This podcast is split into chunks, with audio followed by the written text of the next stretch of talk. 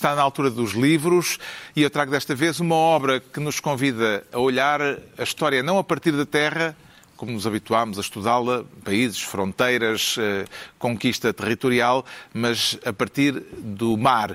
Eh, este livro que eh, foi agora editado diz respeito justamente ao mar, afinal, a maior superfície, a maior parte da superfície terrestre.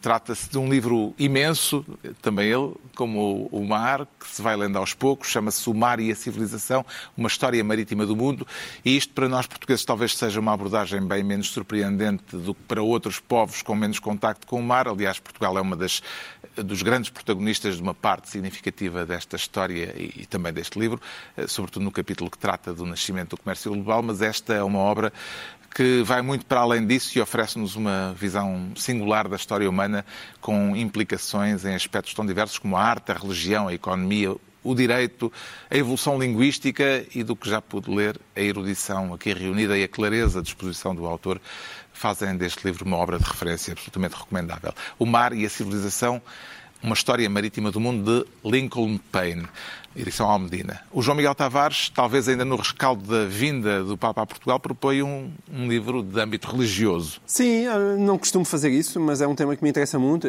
Este é um, é um livro de Mário de França Miranda. Ele é um sacerdote jesuíta brasileiro, mas é, sobretudo é uma pessoa com uma cabeça bastante aberta e que uh, escreveu este livro. Uh, o título é, é um bocado farfalhudo, Um Cristianismo Sinodal em Construção, mas o que interessa é o subtítulo, A Fé Cristã na Atual Sociedade.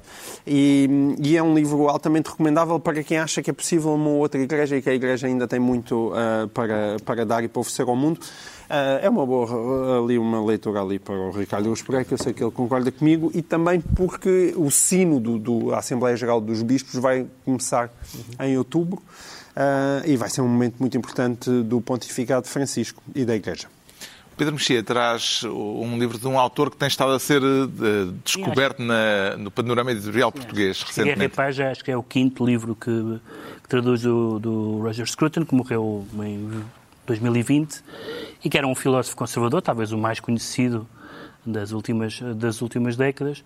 E eu sempre gostei muito do filósofo Roger Scruton. Uh, uh, na política, ele às vezes era um bocadinho exasperante, uh, sobretudo nos últimos anos, mas, ele, mas este é um livro uh, filosófico, essencialmente, sem deixar de ser polémico, em que ele vai, uh, portanto, é uma história da beleza, daquela série da Oxford University Press, A Very Short Introduction, em que ele vai, faz uma, um percurso por aquelas ideias todas do belo e o sublime, o belo e o bom, o belo e a consolação, e depois tem uma uma, uma nota essencialmente conservadora, que é uh, valorizar na, na, ideia da beleza o gosto, o critério e depois a decadência, que é um dos temas dele, como é que passámos do Miguel Ângelo aos prémios Turner, que era uma das, uma das abominações. dele, e o rock, a arquitetura moderna, enfim, era um, era um bocado marreta nessas coisas, mas é, mas é o scrutin mais interessante para mim, é o scrutin filosófico.